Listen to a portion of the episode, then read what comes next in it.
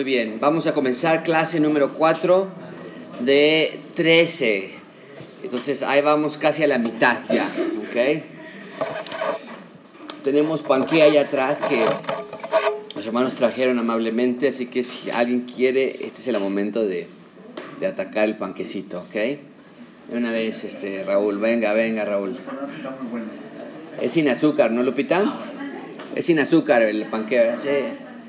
Ahí está. El cafecito y demás, ese es el momento.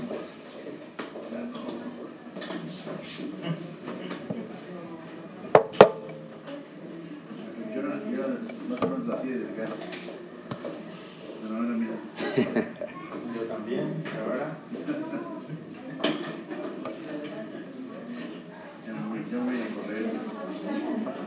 ¿Cómo sienten de calor? Pues ahorita está fresco. ¿Se sienten bien?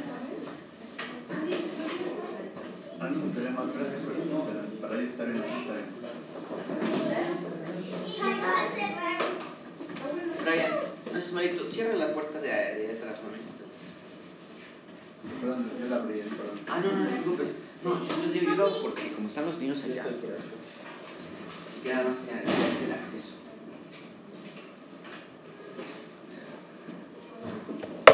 Bueno, ok, lección 4, por favor. Voy a ponerlo en quedito, nada más. Nada más para que.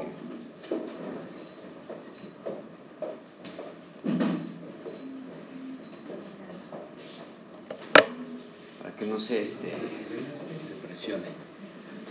Allá atrás, ¿cómo están de calor, Beto? ¿No, ¿Lo quieres que lo aprendamos? ¿Tú estás tranquilo? Ok. No, hoy, hoy estuvo fresco el día, la verdad. No estuvo tan... ¿Lo prendí tantitito? Sí. No, así está bien. Sí. Ok. Y me hace pensar mucho. Más bien me hace ideas.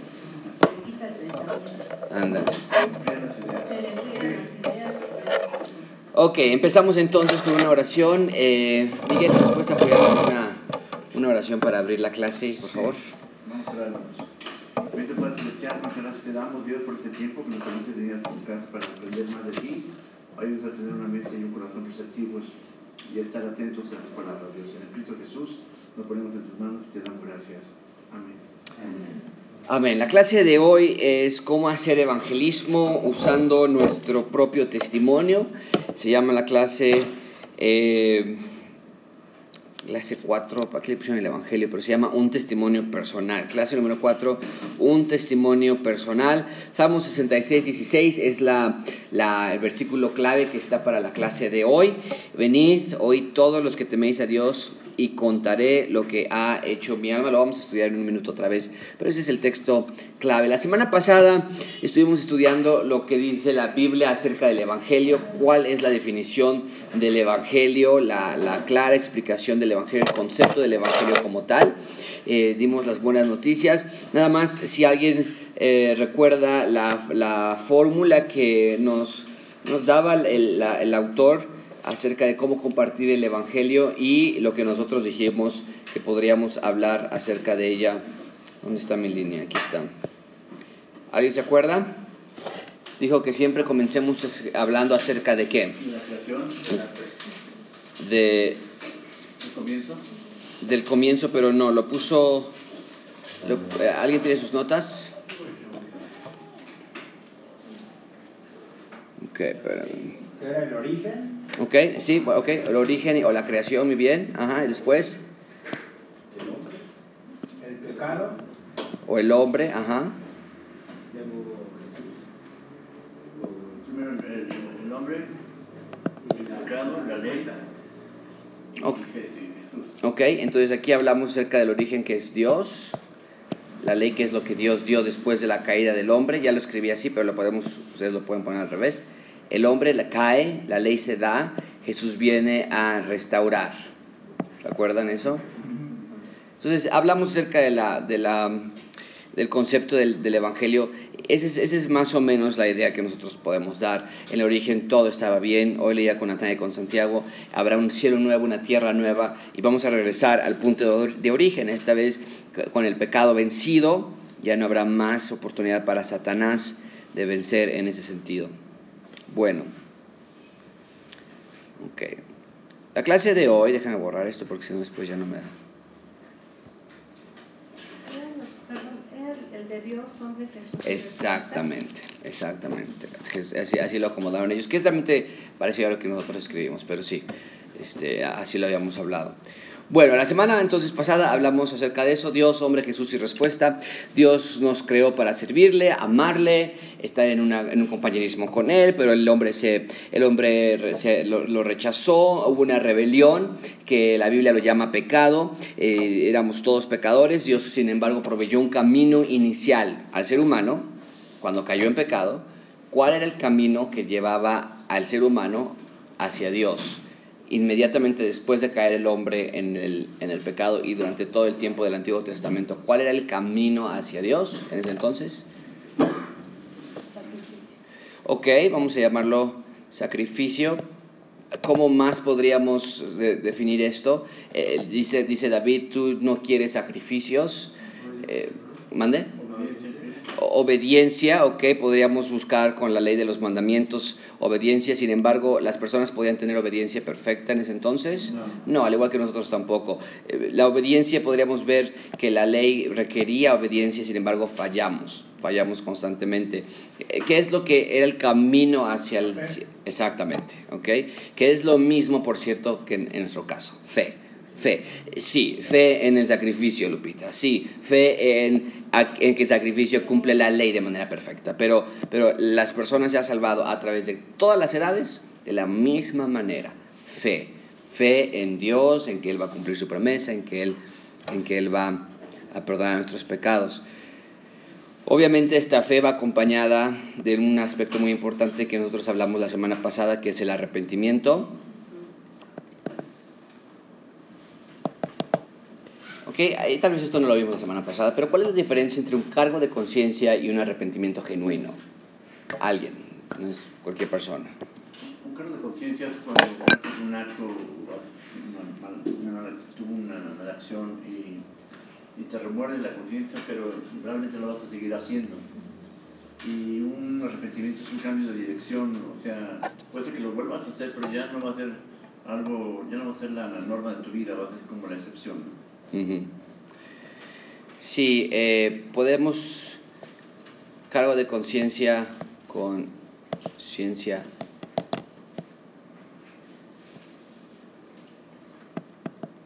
Te lleva hacia ti. Un cargo de conciencia te lleva a sentirte triste tú. Un cargo de conciencia te lleva a pensar en lo que van a decir otras personas si se enteran. Un cargo de conciencia te hace sentir culpable. El arrepentimiento, arrepentimiento te lleva hacia Dios, hacia ver que le has ofendido a Él, a que tus, tus actos son rebelión ante Él, en que no te importa tanto, en un sentido, yo sé que nos importa a todos, pero no te importa tanto que, que, pues, que alguien se entere, porque sabes que Dios ya lo sabe. Eso, eso es lo que te afecta, te contrista, te, te duele que, que hayas caído de nuevo y, y acudes a Dios, tus oraciones van a Dios. El cargo de conciencia eh, te esconde de Dios, el arrepentimiento genuino te, te, te desnuda ante Dios. El- el- una- un personaje famoso en el, Antiguo- en el Nuevo Testamento que haya tenido un cargo de conciencia, ¿alguien puede pensar en alguien? Judas. Judas, y clásico ejemplo, pensó en él y al final de, al final de cuentas él se suicidó. Un caso de arrepentimiento en el Nuevo Testamento lo llevó, por ejemplo, el, el- el- la- la- el ladrón, el pa- Pablo, el ladrón en la cruz, a Pablo, eh, los lleva hacia Dios. ¿Ves, ves la diferencia uno de la otra? ¿ok? Entonces es parte importante para que nosotros entendamos acerca de la, de la fe genuina. Bueno, todo eso es de la semana pasada que ya vimos.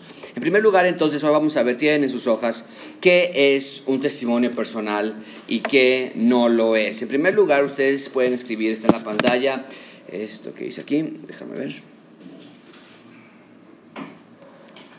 Ok, un testimonio, eh, compartir tu testimonio no es, ok, aquí es muy importante, no es el evangelismo como tal. En Mateo 28 nos da la gran comisión, nos dice que tenemos que ir y hacer discípulos. No es una opción, es un encargo. El, el- el evangelismo es el acto de compartir el evangelio del Señor Jesucristo. Entonces, aunque toda esta clase se va a tratar de que compartamos nuestro testimonio personal, lo que hemos hecho cuando llegamos a la iglesia, lo que vimos un día en una película o, o X, no es un sustituto de compartir el Evangelio. No lo es. Eh, El, pastor de, la iglesia que, estaba, que escribió este, este artículo nos habla del ejemplo de Juan 9, un hombre que nació ciego, Jesús lo sana, le preguntan, ¿quién te sanó? Él dice, no lo sé, no tengo la menor idea. Estaba glorificando a Dios con sus palabras, en cierta manera, él me sanó, y, pero no estaba dando el Evangelio como tal, era un testimonio simplemente. Letra B, lo tiene en sus hojas también, déjame ver. El Evangelio, eh, perdón, un testimonio personal es la historia, esto es lo que es. No es un, no es un sustituto para, para compartir el Evangelio, pero es tu historia de cómo te reconciliaste con Dios.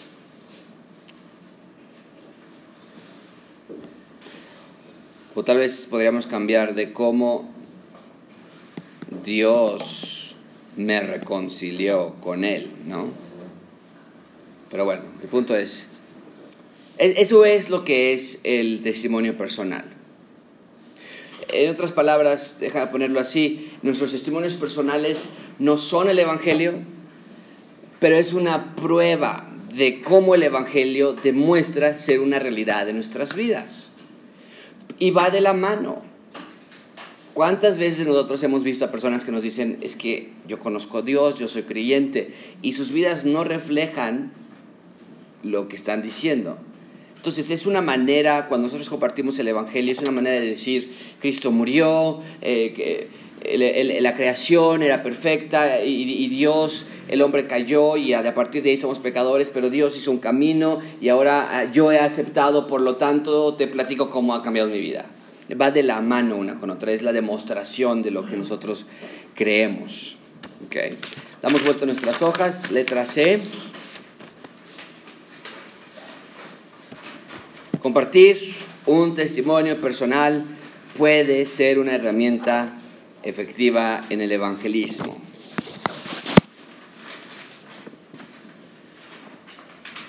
Compartir el testimonio personal puede ser una herramienta, aquí nos equivocamos, no afectiva, sino efectiva en el evangelismo.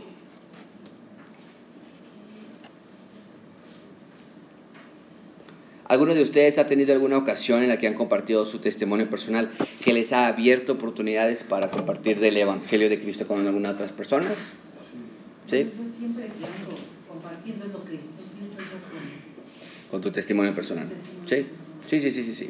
Es, es un buen segmento siempre que te puede llevar. Como que se me facilita. Exactamente. ¿no? Y, y, y no tienen que separarlo. No, no, pueden, no, no tienen que decir, déjame te platico mi historia y ya después ahora sí te doy el Evangelio. ¿no? Sino puede ir de la mano. ¿no? En, mi caso personal, yo era un pecador. Yo, yo, desde Adán y Eva hemos sido todos pecadores. Estás metiendo el Evangelio, la parte de. Al principio todo era perfecto. Yo no soy perfecta, pero la Biblia nos dice que sí, todo era perfecto, al inicio. Pero desde Adán y Eva yo, yo soy una gran afirmación de que caímos todos en pecado. ¿Ok? ¿Alguien más? ¿Algún testimonio en ese sentido? Brian. Bueno, pues a mí lo que me ha, bueno, quizás sí hablar más, no que la persona como que acepte todo, pero sí a que introduzca el tema de, de evangelio. Ujú. Como que, que las personas vean que hay algo diferente en ti o que tu historia fue diferente a la de ellos, les da curiosidad saber más. Ujú. Entonces yo creo que en ese aspecto sí me ha ocurrido un par de ocasiones. Exactamente. Sí, es, es, crucial. Bueno, número dos, razones por las cuales debemos compartir nuestro testimonio. Razones por las cuales debemos compartir nuestro testimonio. Ahora sí vean conmigo, Salmo 66, eh, 16, está en la pantalla también, pero Salmo está en, la, en el inicio de sus hojas.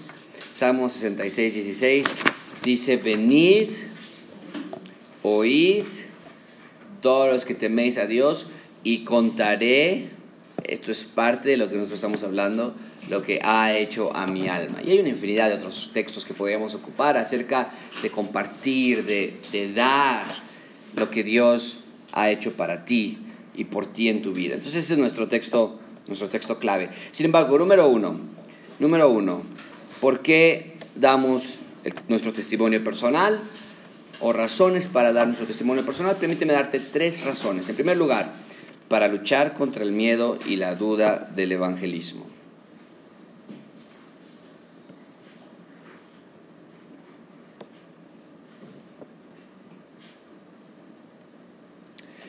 ¿Cuántos de nosotros tenemos miedo, tenemos temor en compartir con alguna otra persona de, Dios? Eh, No, no sabemos cómo va a reaccionar y cómo nos van a aceptar. Y sin embargo tenemos que, amigos, recordar nosotros mismos cuando alguien nos compartió a nosotros el Evangelio.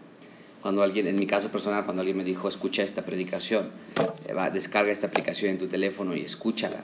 Eh, cuando, cuando recuerdas ese momento, entonces no tenemos otra cosa más que decir, no voy, a, no voy a tener miedo, no voy a tener duda. ¿Por qué? Porque el miedo me va a congelar. Dios dice que echa fuera el temor. Y, y la duda del evangelismo debe quedar anulada. Porque si yo soy salvo, quiere decir que el, el hecho de que alguien te hable de Cristo, te invite y te comparta, sí funciona. Y, el 90% de las ocasiones que tú compartes el Evangelio con alguien no va a tener efecto en esa persona. En realidad, la, la, mayoría de las ocasiones en las que nosotros invitamos a alguien a la iglesia y le compartimos de Cristo, la mayoría de las ocasiones las personas van a rechazar, porque la, la, puerta es estrecha y angosto es el camino que lleva a la perdición, y la puerta es estrecha y angosto es el camino que lleva hacia la vida. Entonces, la mayoría de las personas van a decir no, pero nosotros vamos por esa minoría, y como no sabemos quiénes son, entonces los invitamos y les compartimos constantemente. Eh, tenemos que recordar lo que, lo que éramos nosotros antes sin Dios. En Efesios 2.12, eh, si alguien lo busca, por favor, Efesios 2.12, eh, es un recordatorio. Cuando te preguntes, es que esta persona no va a, no va a creer, este, este vecino jamás va a venir. No, ya todo el tiempo me dice que sí, que sí, que sí. ¿Cuántos de nosotros éramos iguales? Años diciendo a alguien, sí, sí voy a ir, sí. Aquí tenemos a varias personas en la iglesia, este, Oscar y Lupita no, no va a tener ningún problema en que comparta esto, pero ustedes conocen a Oscar y Lupita. Eh, y Oscar dice, Gerardo me tenía invitando años, años a la iglesia. Nunca. Hasta que un día, ah, bueno, ok, fuimos, tuvimos un evento aquí de la familia, vinieron, Dios los tocó y sus vidas han cambiado. Entonces, no sabemos cuándo, no sabemos cuánto va a ser. Efesios 2.12, ¿qué dice? En aquel tiempo estabais sin Cristo, alejados de la ciudadanía de Israel, ajenos a las partes de la promesa, sin esperanza y sin Dios en el mundo. Sin esperanza, sin Dios, alejados de la ciudadanía, sin Cristo, sin promesa. La, la respuesta es, no teníamos ninguna escapatoria. Y sin embargo el Evangelio nos rescata. Entonces tú ocupa esa misma herramienta. Dice Pablo, el Evangelio tiene poder. El Evangelio es mi arma para seguir adelante. Entonces, maravíllate de cómo Dios te salvó, maravíllate de cómo nosotros, si somos honestos con nosotros mismos, tenemos que decir, si Dios pudo rescatarme a mí, seguro que puede rescatar a cualquier otra persona. Entonces es importante que recuerden eso. Número dos, tres razones para compartir el Evangelio. Eh, para compartir tu testimonio personal, para no tener miedo, para no tener dudas del Evangelio. Número dos, vean conmigo letra B, para alentar a otros cristianos a compartir el Evangelio.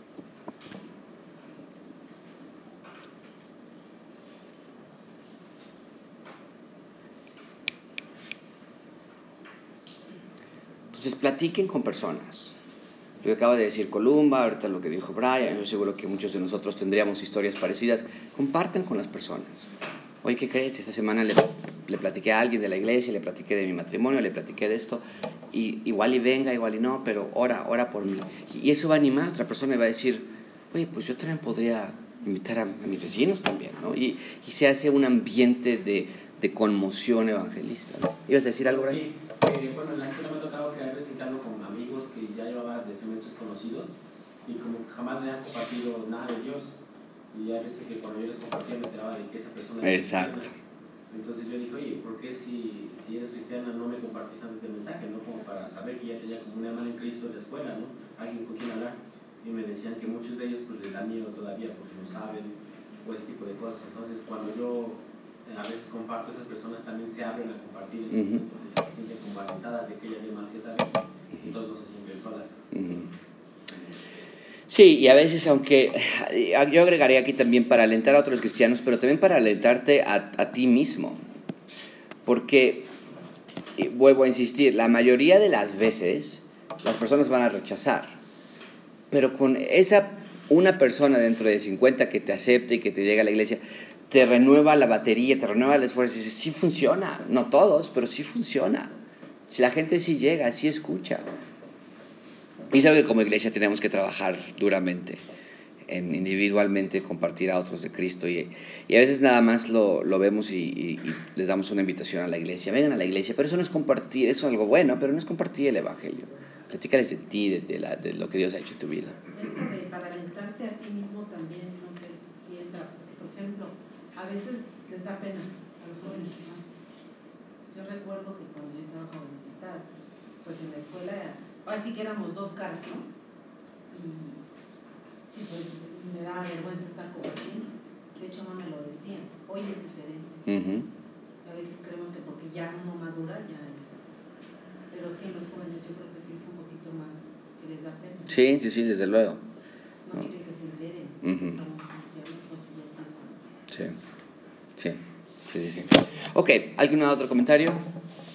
Entonces queremos alentar a otras personas compartiendo lo que nosotros estamos haciendo en nuestras vidas, no con un sentido de, de, de- déjame aquí ponerlo, no con un sentido de, de competencia.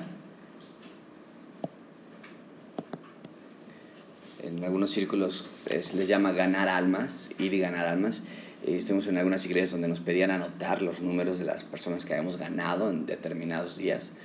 Eh, Y, y- y- no, no, no se trata de eso. Cristo jamás, jamás pidió un conteo. Si fuera ganar almas eh, de esa manera, pues Cristo no, no tuvo muchas que ganó en ese sentido. La mayoría de las personas rechazaron.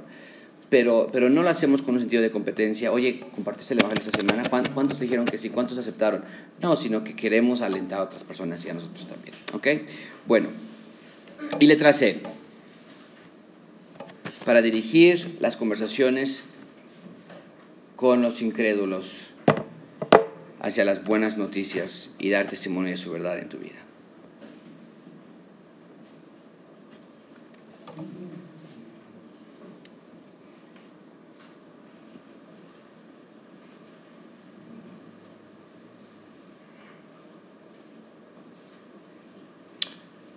Tiene una Biblia, ábrala por favor en el libro de Juan capítulo 4. Juan capítulo 4.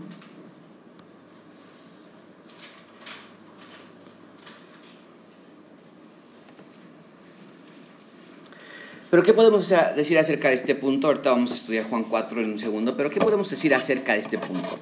Eh, ese es el punto, amigos. Dijimos que, la, que tu testimonio personal no sustituye el Evangelio. Si tú le dices a alguien, mi vida cambió, no, no, no, antes éramos terribles y ahora ya somos mucho mejores, no somos perfectos, pero estamos mejor y mira mis hijos a esto y aquello, ven a la iglesia.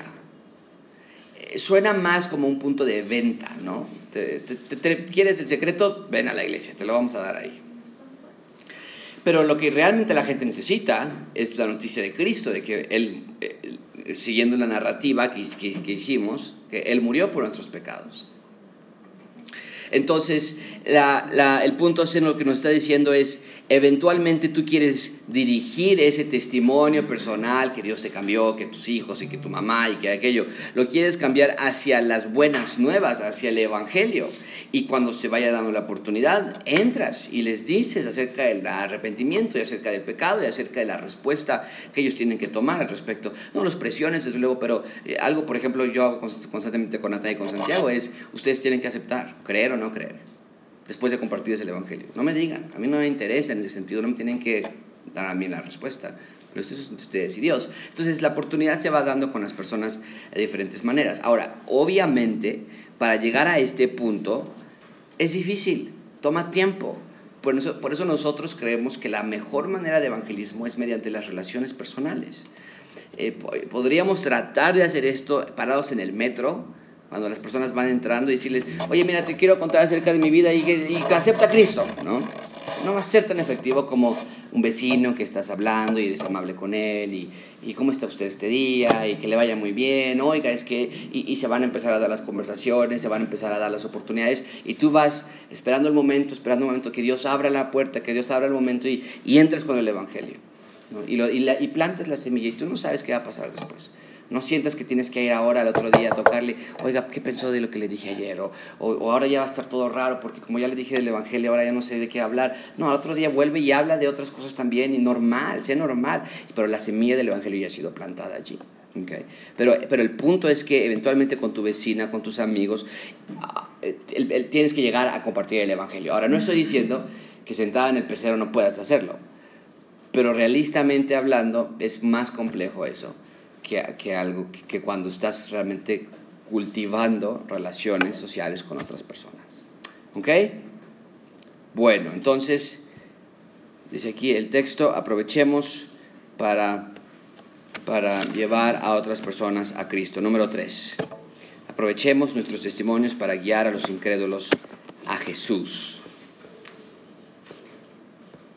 Y ahora sí, tenemos nuestras Biblias abiertas en Juan capítulo 4. Si la tienes abierta está bien, si no, la puedes escuchar nada más. Vamos a leer todos. Traten de leer en voz alta y lo más rápido que puedan leerlo. Si no tienen Biblia, nos pasamos a la siguiente persona, ¿ok? Eh, Juan capítulo 4, versículo 4. Vamos a empezar con el versículo 4. Mike, ¿estás listo? Sí. Ok. Eh, vamos a leer, este, déjame ver cuántos son. Vamos a leer de dos o tres por persona, ¿ok? Mucha atención con este texto. Venga. Juan 4, 4 y le era necesario pasar por Samaria. Vino pues a una ciudad de Samaria llamada Sicar, junto a la heredad que Jacob dio a su hijo José. Ok, aquí está hablando Jesucristo, bueno, está hablando de Jesucristo, le era necesario a Jesús pasar por Samaria, ok, y, y, y llegó a un, a un pozo, sí. Y estaba allí el pozo de Jacob. Entonces Jesús, cansado del camino... Vemos ahí la humanidad de Jesús. A veces las personas dicen, ¿cómo Jesús murió? Si él Dios, Dios y es la misma respuesta. Ahora, obviamente es menos alarmante a veces cuando leemos como que se cansó, pero la pregunta sería la misma. ¿Cómo se cansó si es Dios? Porque recordamos que, Dios, que Jesucristo tenía dos naturalezas. Cuando Cristo murió, la naturaleza humana murió. Murió literalmente, no figurativamente. Su naturaleza divina nunca murió. Él es Dios. Pero la naturaleza humana es Dios. Bueno, nada más hay un comentario. Sí. Eh, cansado del camino se sentó así junto al pozo, era como la hora sexta. Casi a mediodía es la hora, el peor calor. Esa era la hora donde nadie, nadie de las mujeres, era el trabajo de las mujeres en ese entonces por el agua, ninguna mujer iba al pozo a esa hora por el calor. Iban en la mañana o iban en la tarde, al, al, atardecer, pero por alguna razón Cristo dice, tengo que llegar a esa hora. Okay, bueno, vamos a ver por qué. Eh, Lupita. Vino una mujer de Samaria a sacar agua y Jesús le dijo, dame de beber, pues sus discípulos habían ido a la ciudad a comprar de comer. La mujer samaritana le dijo, ¿cómo tú siendo judío me pides a mí de beber que soy mujer samaritana? Porque judíos y samaritanos no se tratan entre sí. Estamos viendo en el libro de Daniel que los dos reinos se dividieron, el reino del, el que está arriba norte y el reino del sur. El reino del norte fue capturado por quién, ¿alguien se acuerda? Los asirios. Por los asirios, se mezclaron con los judíos que vivían allí antes, y se hizo una mezcla, que de esa mezcla salió los samaritanos. Entonces, 300 años más o menos fueron capturados por ahí del, del eh, 400 antes de Cristo, eh, 400, 400 y cachito años de mezcla, de mezcla, de mezcla con los asirios, y se hace una cultura, se llaman los samaritanos. Los judíos del sur fueron capturados por quién, ¿alguien se acuerda? Babilonia y ellos se mantuvieron fieles, ¿verdad? Se mantuvieron puros, entre ellos no se trataban de no mezclar con nadie y regresaron a Jerusalén. Vimos la semana pasada que se dio la orden, Daniel se quedó en, en, en Babilonia porque por su edad ya no podía regresar, pero muchos regresaron a, a, Jerusalén. Regresaron y se encuentran que sus hermanos o medios hermanos del norte ya estaban todos mezclados. Desde ese entonces era una antipatía, un asco, un racismo contra los samaritanos. Y dice aquí ella dos cosas. ¿Cómo tú siendo judío? Me pides a mí que soy mujer. Judíos no hablaban con samaritanos y hombres no hablaban con mujeres, no importa dónde eras. Era antisocial hacer eso. Era una falta de educación, eh, de su cultura, vamos a llamarlo así. No que Jesucristo fue mal educado, sino que no era común que un hombre hablara con una mujer. Y los no se trataban entre sí. Bueno, Yasmín. Respondió Jesús y le dijo, si conocieras el don de Dios y quién es el que te dice, dame de beber, tú le pedirías y él te daría agua viva. Ok, eh, Jesucristo comienza con el Evangelio, pero de una manera eh, paralela, ok, ocupa una- una- un objeto de ilustración. ¿Cuál es, qué, qué es lo que ocupa el Señor Jesucristo como ilustración para el agua? No, están en el pozo, dame agua, pero que porque me pides tú. Y entonces el Señor Jesucristo dice, yo tengo un agua que si tú supieras quién soy yo, tú me la pedirías a mí, ok. Entonces ocupa el agua como un método de ilustración. Sí, seguimos así. La mujer le dijo, Señor, no tienes con qué sacarla y el pozo es hondo. ¿De dónde pues tienes el agua viva? ¿Acaso eres tú mayor que nuestro padre Jacob, que nos dio este pozo, del cual bebieron él, sus hijos y sus ganados? Uh, ya sale aquí lo, la antipatía entre uno y el otro. Nuestro padre es Jacob, el, ustedes, pues quién sabe, pero él nos dio este pozo, él, él es más que él. Eh, empieza ahí la- la- un poquito de raspar entre la cultura. Seguimos. Eh, Cristi, ¿tienes Biblia? Sí.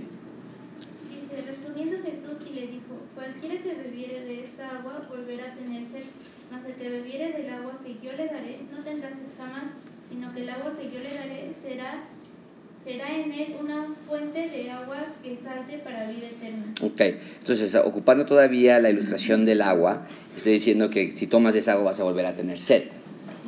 La, idea es lo material, lo terrenal, es un es, es, es una es temporal. Pod- Podríamos ocupar este ejemplo para muchas otras cosas. Cualquiera que se compre un carro va a volver a tener ganas de cosas más. Cualquiera que tenga un esposo va a querer algo más. El punto es no hay nada que te dé llenura. Eh, Es lo que está, pero, pero ve cómo está el Señor Jesucristo continuando con esta ilustración. Pues sigue, sigue, sigue. El cualquiera que bebe esta agua va a tener sed, pero el que no, el que no tendrá sed jamás. Versículo 15. Eh, la mujer le dijo, Señor, dame esa agua para que no tenga yo sed, ni, ve- ni venga aquí a sacarla. Ok, lo tomó literal la, la mujer esta, dijo, oye, pues eso está muy padre, si no voy a tener sed jamás, esto ya, ya, ya no lo voy a tener que hacer. Ah, eh, eh, versículo 16. Jesús le dijo, ve, llama a tu marido y ven acá. Ok, entonces primero ocupó la ilustración de qué dijimos, del agua, ahora ocupa otro, otra herramienta para, para ahora no nada más tocar su necesidad, ahora va a tocar su pecado, su condición. Y le dice, le dice, llama a tu esposo, llama a tu esposo y ven. Eh, ¿Qué dice este Marco? ¿No tienes Biblia? Ah, Préstasela a tu papá. ¿O no, no puedes ver? Ok, seguimos atrás. Lupita, ¿tienes Biblia? Venga. ¿Cuál, cuál, perdón? 17. Respondió la mujer y dijo, no tengo marido. Jesús le dijo, bien has dicho, no tengo marido. Porque cinco maridos has tenido y el que ahora tienes no es tu marido. Esto has dicho con verdad. Ok, una mujer rota, una mujer maltratada. El hecho de que tenía cinco maridos no es porque se ella quería divorciar de cada uno de ellos. El hecho de que tenía cinco maridos es que cinco ocasiones hombres distintos la ocuparon como basura y la tiraban al costado del camino cuando ya no la querían más. En ese entonces, para divorciarte, podías divorciarte por cualquier cosa.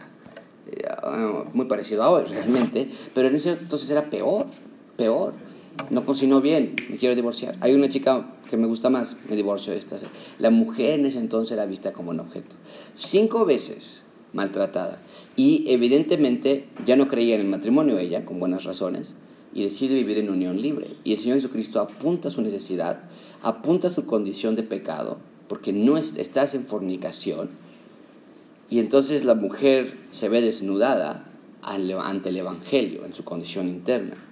Eh, versículo 19, que este, seguimos, eh, Lupita. Le dijo la mujer, Señor, me parece que tú eres profeta. Dice, este, definitivamente hay algo raro aquí. No eres una persona nada más normal, pero quiere cambiar el tema y ella se sintió incómoda. ¿Qué dice después este, Jesús? Ah, as- Así que dígame, ¿por qué ustedes los judíos insisten en que Jerusalén es el único lugar donde se debe adorar? ¿Ok? Es una versión diferente, pero la idea es esa. Está muy, buena, muy bien esa, esa traducción. El punto es, nosotros adoramos aquí, ustedes adoran allá. Mejor vamos a debatir de cuestiones teológicas. Vamos a debatir de algo que, que, que está pasando por aquí. Eh, versículo 21. eh, vamos a pasarnos con Brian. Jesús le dijo, mujer, créeme, que a la hora viene cuando ni en este monte ni en Jerusalén adoraréis al Padre. Ajá. Vosotros adoraréis, vosotros adoraréis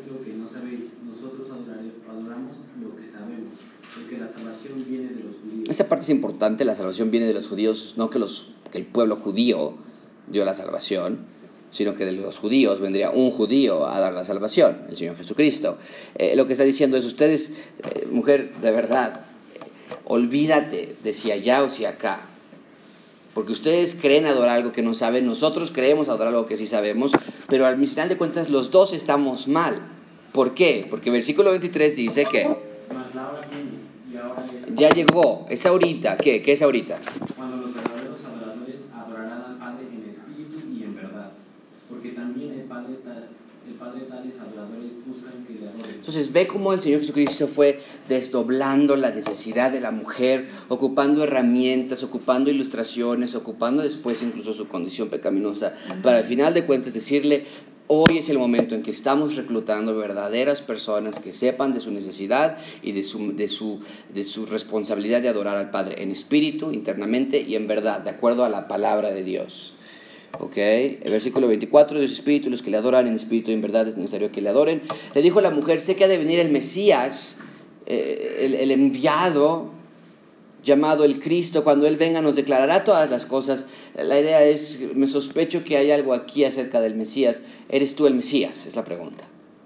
Porque, porque decían que el Mesías iba a decirme todas las cosas y tú me estás diciendo muchas cosas que nadie más me ha dicho. Versículo 26 le dijo, yo soy yo soy. Ese yo soy va conectado desde el Antiguo Testamento, cuando Moisés dijo que les voy a decir que me envía, diles que yo soy te envía. E- Este es el yo soy, este es Yahweh. Yo soy, habla contigo. Es como aparecerse en el, el arma, en la arbusto ardiente de nuevo. Es, es- vuelve a estar la aparición de Dios ahí. Versículo 27, seguimos. Eh, Beto. En esto vinieron sus discípulos y se, se maravillaron de que hablaba con una mujer.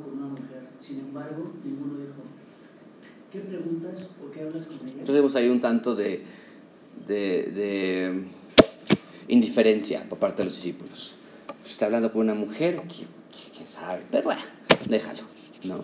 Versículo, así seguimos, 28. Entonces la mujer dejó su cántaro y fue a la ciudad y dijo a los hombres, venid, ved a un hombre que me ha dicho todo cuanto he hecho. Entonces, esa es, la, esa es la parte de su testimonio.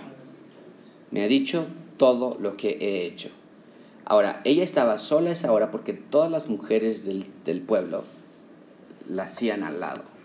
Entonces, no podía ir con las demás mujeres a recoger el agua, por, porque las, socialmente le decían, vete de aquí.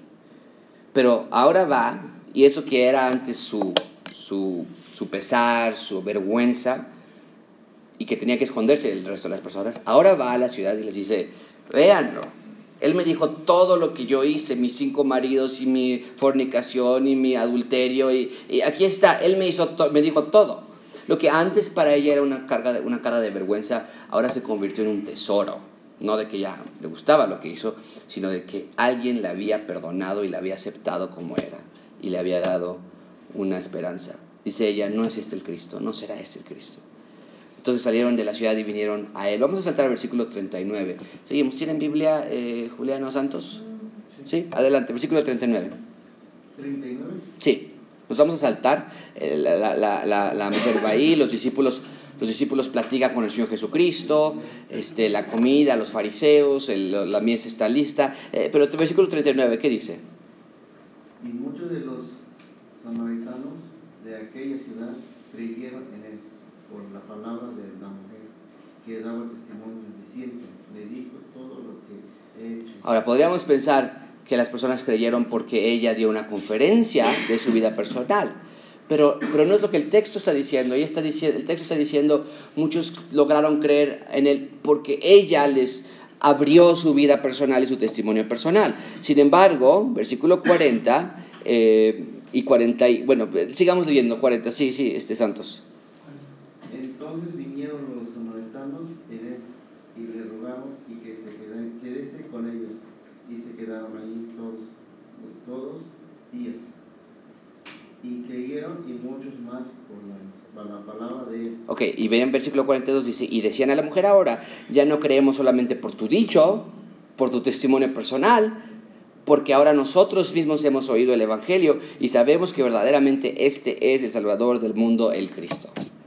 ¿Okay? Entonces, hay muchísimas cosas, ya mencionamos varias cosas en el texto que podríamos decir, hay muchas otras cosas más, la forma en que Jesús va directamente contra los estándares sociales y religiosos de ese tiempo, podríamos hablar acerca de la forma en que lee el corazón de la mujer, eso demuestra que es Dios, es un atributo de omnisciencia, es Cristo en la carne, es Dios en la carne y lo demuestra al saber al leerle los pensamientos, al, leerle, al ver la parte de, de, de, su pasado. Podríamos hablar acerca de cómo Él se presenta misericordiosamente como la fuente de vida, cómo la acepta, no la juzga, pero sí ataca el pecado. ¿okay? Es importante que veamos eso. El Evangelio no, no dice, venga, cualquiera, no importa. No.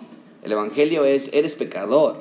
Si no hay, si no hay, si no hay un reconocimiento de tu pecado, entonces no estás escuchando el, no estás escuchando el Evangelio del Señor Jesucristo. Pero vamos a hablar acerca de algunos puntos importantes de esta historia. Lo tienen ustedes en sus hojas. Entonces vimos varios, varias cosas que podemos notar de la Biblia, pero quiero enfatizar, exaltar un par de cosas acerca de esta, de esta mujer. ¿En qué, ¿En qué punto estamos? En el 3. Ok, A. Entonces, A. Primero, la mujer testifica a otros de su experiencia con Cristo.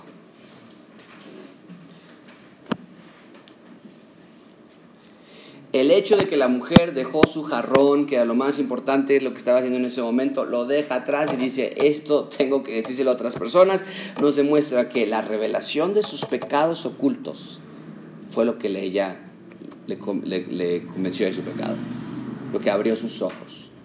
Y a veces nosotros tememos hablar acerca de los pecados de otras personas. Y, y tenemos que tener cuidado, como lo decimos, ¿no? No, no, no, este, no hagas con tu vecina y le digas, oye, yo sé que eres pecadora porque te la pasas gritando todos los días, yo te escucho, yo te escucho, como, como sé. Pero, pero ocupa la palabra de Dios, ocupa la palabra de Dios para mostrarles que son pecadores. Entonces ella va, va al pueblo, eh, Siquem es donde ella vivía, es un pueblo pequeño, les cuenta cómo Jesús les había dicho todo lo que había hecho antes, sus matrimonios, sus pecados. Esta, esta escena nos da la sensación de que es algo apresurado, no, no, puede, no puede pararse. La, la idea es como si, si estaba corriendo en el pueblo y gritando, me ha dicho todo lo que he hecho, me ha dicho todo lo que he hecho, salgan, creo que este es el Cristo, creo que este es el Cristo. Esa es la idea. Había una urgencia por compartir el Evangelio a otras personas. Entonces, eh, lo que hablábamos hace ratito, a veces ocupando este texto, nosotros entendemos que, que es, es, un poco más un poco más accesible compartir el Evangelio con personas que tú conoces, porque sabes de sus problemas, sabes de sus dificultades, sin, sin tratar de ser el juez, tú sí puedes decir este, todo lo que me has platicado de tu matrimonio, ¿no? ¿Ves, ves, que, ¿Ves qué es el pecado? La manera en que tú le pegaste a tu hijo, ¿te acuerdas cuando platicaste eso? Eso es pecado. Entonces ocupas ese tipo de cosas porque las, las conoces. A veces es un poco más accesible este, compartir el Evangelio. ¿Ok? Bueno, letra B. ¿Qué más aprendemos del ejemplo de esta mujer? Aparte de todo lo que ya les mencioné hace un minuto, ella los dirige a Cristo. Ella los dirige a Cristo.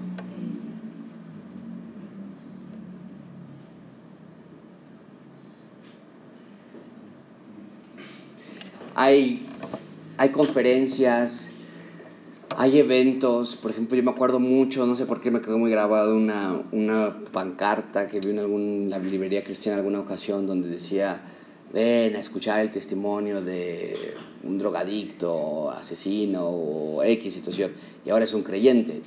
Y, y, la idea es, y después de escucharlo, por, unos videos que nos pasaron, la idea es hay que, que es más como un show, es más como una exaltación de quién era yo. Y Cristo sí está, está allí, porque lo salvó al final de cuentas, pero, pero se voltea ahora a ser yo la persona que, wow, y, de tal modo que a veces hasta tú piensas, pues a mí no me rescató de tanto Dios, ¿no? A mí no me, rescató de tantas cosas. Y, no es lo que hace esta mujer. Esta mujer sí les cuenta su testimonio personal, pero, con, pero los lleva hacia Cristo. Y al final de cuentas las personas en el versículo 42 que decían, ya no creemos por lo que tú nos dijiste. Ya lo creemos porque Él lo dijo. Entonces los llevó a los pies de Cristo.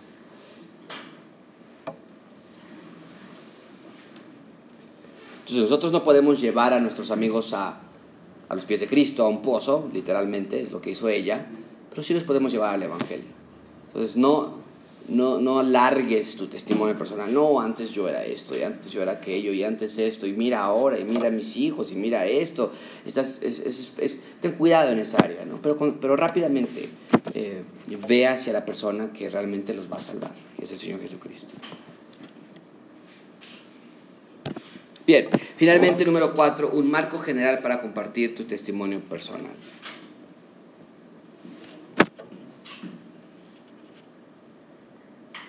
Marco general. ¿Cómo podemos compartir el Evangelio? Les vamos a dar cuatro diferentes patrones, vamos a llamarlo así, cuatro diferentes pasos o cuatro aspectos que consideres. En primer lugar, cuéntales cómo era tu vida antes de Cristo.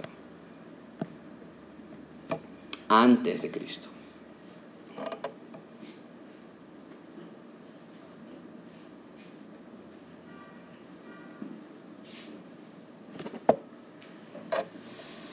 Ahora, este no es el momento, una, de presumir tu pecado. No, yo antes era un drogadicto, no, yo metía de todo, no, yo iba a fiestas, no, tú no con... No, no es el momento, no nos interesa saber eso. Mejor lo que les tienes que decir, cuando hablamos que era, cómo era tu vida antes de Cristo, háblales de que estabas separado de Cristo o separado de Dios. Ay, ya me equivoqué. Ah, está perfecto. Separado de Dios. Eso todo mundo estábamos independientemente si eras alcohólico o, o, tampoco es el momento de digas, yo conocí a Cristo tan, tan temprana edad, cuando tenía 7 años, 8 años, que pues realmente mi vida siempre fue más o menos bien. No, tu vida no fue más o menos bien. Por 7 años estuviste separado de Dios, enemigo de Dios. Entonces nadie nace un cristiano. Eh, sí, algunos, algunos tenemos la gracia de Dios de llegar al Evangelio a Cristo en temprana edad, algunos otros no.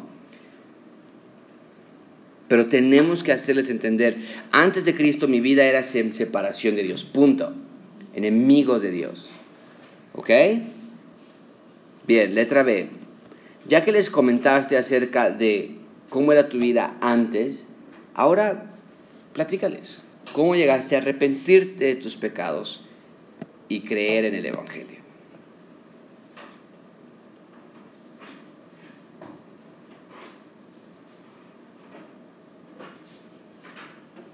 Esto es muy importante porque hay algunas religiones que enfatizan una, eh, una salvación progresiva, vamos a llamarlo así, donde tienes que hacer ciertas cosas que te, que te impulsen hacia arriba para ser salvo. ¿Qué tengo que hacer para ser salvo? Bueno, primero tienes que ir a la iglesia. No.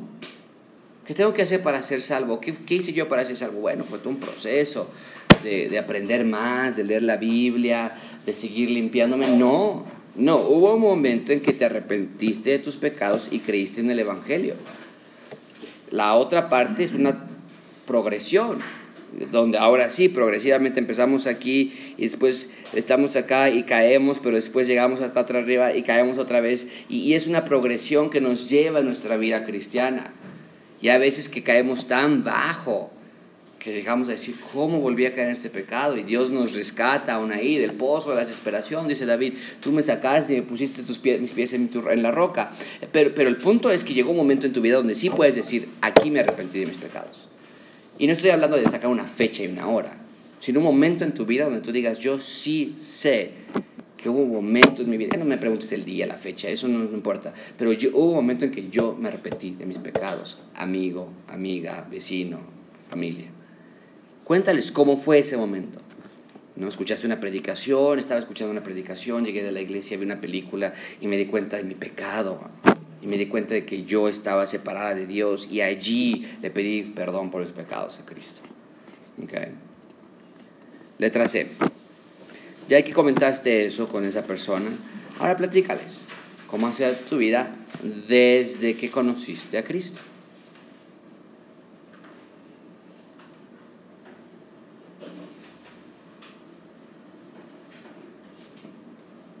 Aquí, este sí, es el momento de hablarles de la santificación progresiva.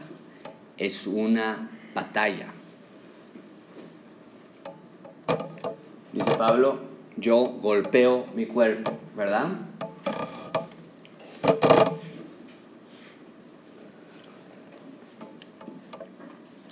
Aquí es el momento, este, ya terminando de escribir, para, lo voy a cambiar tantito. Aquí es el momento para desmiente o desmentir. Desmiente la idea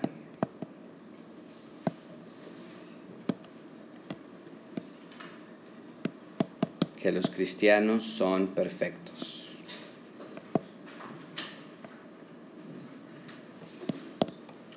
Desmiente la idea de que los, de que los cristianos son perfectos. No sé si he escuchado esto, pero la gente dice, yo, mi mamá es cristiana y se la pasa gritando todo el tiempo. ¿Para qué quiero ser cristiana entonces? ¿Cuál es la idea allí? Bueno, puede ser que la mamá, vamos a poner ejemplo, no sea, no sea una cristiana verdadera, pero lo más probable es que la mamá es una cristiana con pecado todavía.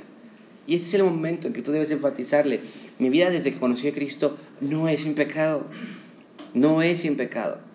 Él ya me perdonó, ante él yo ya estoy justa, justo, pero mi vida sigue batallando, porque es un batallar diario con el pecado habiendo dicho eso, y no me acuerdo con quién platicaba de ustedes, pero el momento en que nosotros pecamos, al momento en que vamos a pecar otra vez, conforme el tiempo pasa, esos momentos deben ir avanzando y, y, habiendo una mayor y mayor tiempo en medio de ellos. Al inicio estamos pecando todo el tiempo, pero debe haber un momento en que dices, ok, le grité a mi esposa y le dije que quiero que se muera, bueno, espero que la próxima vez que algo así jamás suceda, pero suceda mucho tiempo más porque Cristo me está limpiando. Pero si sucede al otro día, después al otro día, después al otro día, después al otro día, eso no hay un arrepiento genuino entonces. Pero, es el momento de explicarles, es un batallar, es una, una lucha. Y, y el cristianismo no estamos promoviendo una solución a los problemas del pecado entre nosotros. El cristianismo estamos, puse el otro día un artículo que está escribiendo, los cristianos no son cristianos porque no pecan, los cristianos son cristianos porque son perdonados. Hay una diferencia abismal entre una y la otra. Somos perdonados cada vez que nosotros pecamos. No es, y, aquí generalmente la gente pregunta, ay, pues qué padre, pues peco todo el tiempo y Dios te perdona. Y explica, no explica, no. Un verdadero creyente le duele pecar. Si, si, si les presentaste tu momento de arrepentimiento, exprésales la idea que el pecar es un dolor. Un verdadero creyente se duele con el pecado.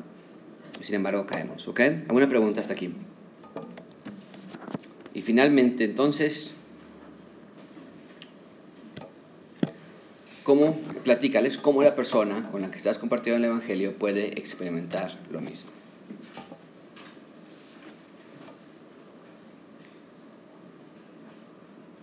Aquí tal vez faltaría un es cómo es que la persona con la que estás compartiendo el Evangelio puede experimentar.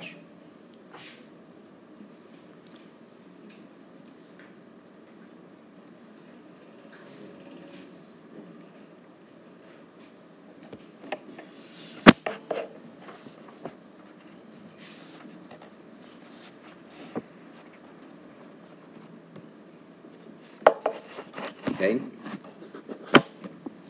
es muy parecido a la fórmula que ocupamos de Dios, hombre, Jesús, respuesta.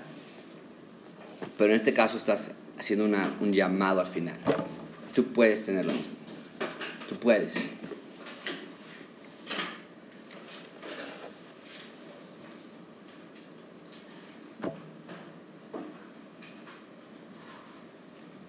Algo que te recomiendo que, que hagas con mucho cuidado, voy a mover la diapositiva, ¿alguien más lo necesita? Evitar la palabra invitación, más bien usar la palabra orden. A, veces por nuestra cultura mexicana, tal vez, yo que sé, decimos, mira, puedes, si quieres, aceptar al Señor Jesucristo, si quieres, nadie te va a presionar. Y, y, en efecto, es verdad, nadie te va a presionar. Pero no tienes que echártelo a ti la presión. El Señor Jesucristo, el Evangelio es una orden, no es una invitación. Entonces yo les diría, al final de nuestro testimonio y, y que cuando me arrepentí, ahora mi vida, batallar con pecado, pero vecino, vecina, ¿sabes qué? En mi caso personal, yo entendí que esto es una orden de arrepentimiento, no es una opción, pero no es una orden mala, es una orden para vida, es un mandato, de tal manera que si yo, yo trato de ocupar a mi propia persona, pero haciéndole ver que estamos hablando de esa persona, que si yo decidía ignorar esta orden, ahora sí entonces estaba designando mi vida para un rechazo eterno contra Dios, porque estaba desobedeciendo al Dios, a su llamado de arrepentirme de mi pecado. Y usted, vecino, tiene la misma orden. Tiene la misma orden. Puede o no aceptar la orden. Eso sí, eso sí es verdad. No tienes que obedecer la orden, puedes decidir desobedecerla, pero es una orden. Es un, es un llamado. Es una orden de rescate, no es una orden de ven y adórame, es una orden de ven y sálvate. Generalmente trato de ocupar los ejemplos del, de los rescatistas en los terremotos o demás. Si tú si escuchas un video en YouTube de los rescatistas que acaban de, de, de ocasionar el terremoto que, que, que, acaba de pasar un par de años o año y medio, escucha a los rescatistas hablando. Voltéese, voltéese, bájese, empuje, empuje, va a estar bien, empuje. No, no están, oye, ven, venimos aquí y quiere que le aventemos unas, son órdenes, pero son órdenes de rescate, de ayuda, de, de vida. Esa es la idea. Es una orden. Ven y sálvate o perece para eternamente. ¿Ok? Bueno, ¿alguna pregunta entonces en la clase de testimonio personal? Una, pregunta, una lección un poco más práctica tal vez en ese sentido, pero una lección muy buena. De tarea, dijimos hace un par de semanas, orar por personas con las que compartí el Evangelio. Seguimos con lo mismo. Oremos por personas, que Dios ponga individuos y momentos. Porque individuos pues siempre va a haber, pero momentos, momentos, momentos, momentos. Y a mí me ha sorprendido muchas ocasiones, muchas, muchas, y esto sí, muchísimas. Cuando invitamos a alguien y decimos, mira, tienes que verlo, esto no es una coincidencia. Alguna mesera, algún mesero muchísimas ocasiones me dicen, mi papá es cristiano, o mis tíos me estaban invitando a la iglesia, o yo andaba buscando una iglesia. Y al final de cuentas no han venido, ¿ok? Pero muchísimas personas de ustedes que están aquí, están aquí y dijeron, es que me habían invitado a otras iglesias y ahora terminan acá. Nosotros no sabemos cuándo van a aceptar, pero van, el Evangelio una vez plantado, va creciendo. Entonces, te vas a sorprender cuántas veces, apenas nos acaba de pasar en un restaurante, le decíamos, mira, aquí está nuestra... Y, la invitación en papelito siempre es una buena herramienta para comenzar. ¿no? Aquí está, y ya si la persona lo guarda, ah, sí, gracias, ya sabes que no quiere y tiene prisa o X. Pero a veces la gente se lee, ¿y, dónde está? Uh, ahí está, ya entraste. Estamos aquí cerquita y mira, no es coincidencia que estemos aquí. Yo, yo no conocía nada del Señor y, y, y, me hablaron. Yo sé que hay muchas cosas raras en otros lugares, que tal vez ha estado. No, pues, es que yo ando buscando. Y yo vivo cerquita de aquí y, wow, ves cómo Dios les está dando una oportunidad. Al final de cuentas es una oportunidad más para ellos y ya ellos decidirán obedecer o desobedecer. Pero te va a sorprender que pocas personas, pocas, te van a decir, Ay, Señor, váyase de aquí, yo no quiero nada muchas personas te van a decir, oiga, sí, lo voy a ir. Ahora, de ese momento a realmente creer y venir, es otro rollo. Pero esa ya no es nuestra labor. Pero tú te vas a dar cuenta cómo cuando Dios dice, siembra en el Evangelio, es porque les está dando oportunidad a las personas de creer, de, de ser invitadas, de, de escuchar. ¿Ok? Bueno, ¿algún comentario, alguna, alguna pregunta con ese tema? Un poco más práctico, no creo que haya muchas preguntas. ¿Pero algún comentario? Alguien ha estado compartiendo con el Evangelio con alguna persona, algún vecino, familiar, no necesariamente de esta clase, sino a través de años ya que vas compartiendo, invitando a alguien. Sí, hay, hay, gente que no conoce, yo tengo amigos abogados, compañeros abogados, que les comparto y ellos saben que soy creyente y, aprovecho cada momento para compartirles, ¿no? Los he invitado a venir a la iglesia, como quieren, con un hay algún pretexto para no venir. Pero cuando tienen invariablemente, uno de ellos tiene problemas con su hijo, con el problema de comunicación. Dice, pues que yo he visto a tus hijos, que, eh, pero este, me podría dar un consejo. Te puedo decir que dice la Biblia. La Biblia dice esto, que no provoques a tus hijos, que, que debes animarlos a, a a Dios. El único que va a poner, poder poner orden en tu vida es Dios. Este, ven a la iglesia que ya te he compartido, Dios quiere, hablo de, del pecado, del perdón, todo eso.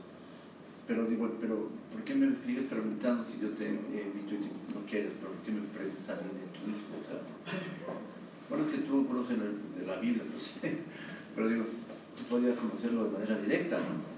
Y no has querido. Y así, verdaderamente es la confianza que la gente quiere nada más escuchar lo que, lo que quiere escuchar, o sea, no, no, no, no quiere ningún compromiso más allá. Da, yo creo, temor, ¿no? Pero ellos sí pueden ver tu... Y, y- y otro, claro, y otro ejemplo es tus propios hermanos, Mike. Ah, sí. ¿no? Que también les has hablado, les has hablado, les has hablado. O, her- o hermanas, hermanos. Alejandro, por ejemplo. Sí. No, sí, ahora sí, y vez no llega. Y ahora sí, no llega. Ok, ¿alguien más? Comentabas ¿no? de orar por personas para compartir el Evangelio. Creo que Dios siempre sí nos pone personas Ujú. para compartirles. Y, y a mí me ha pasado ¿no? que digo, hijo, que me fue esa oportunidad, o esa Ujú. bendición de compartirles. Porque a veces yo pienso, no creo que no es el momento, pero sí, yo sé que sí era el momento. ¿no? Sí, a veces lo sientes totalmente. A veces, a veces lo sientes. Sí, hay que estar orando. Yo, yo este, igual así creí que sentí. Una chica ya trabajar con nosotras.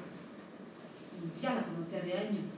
Se quedó sin trabajo y fue. Y, pero le gustaba mucho el trago, la fiesta. Entonces llegó, pero muy triste, no es que mis hijos tienen depresión porque pues no estuvo con ellos. Y creí que era el momento y empecé a decirle, le invité, me dijo, sí, sí voy a ir porque yo necesito. Al día siguiente le volví a decir, ya no va a trabajar, creo que la corrí. Porque este, Le hablabas mucho. No, o sea, le hablé, pero yo creí que no le, que le, le interesaba. Mm. Me dejó.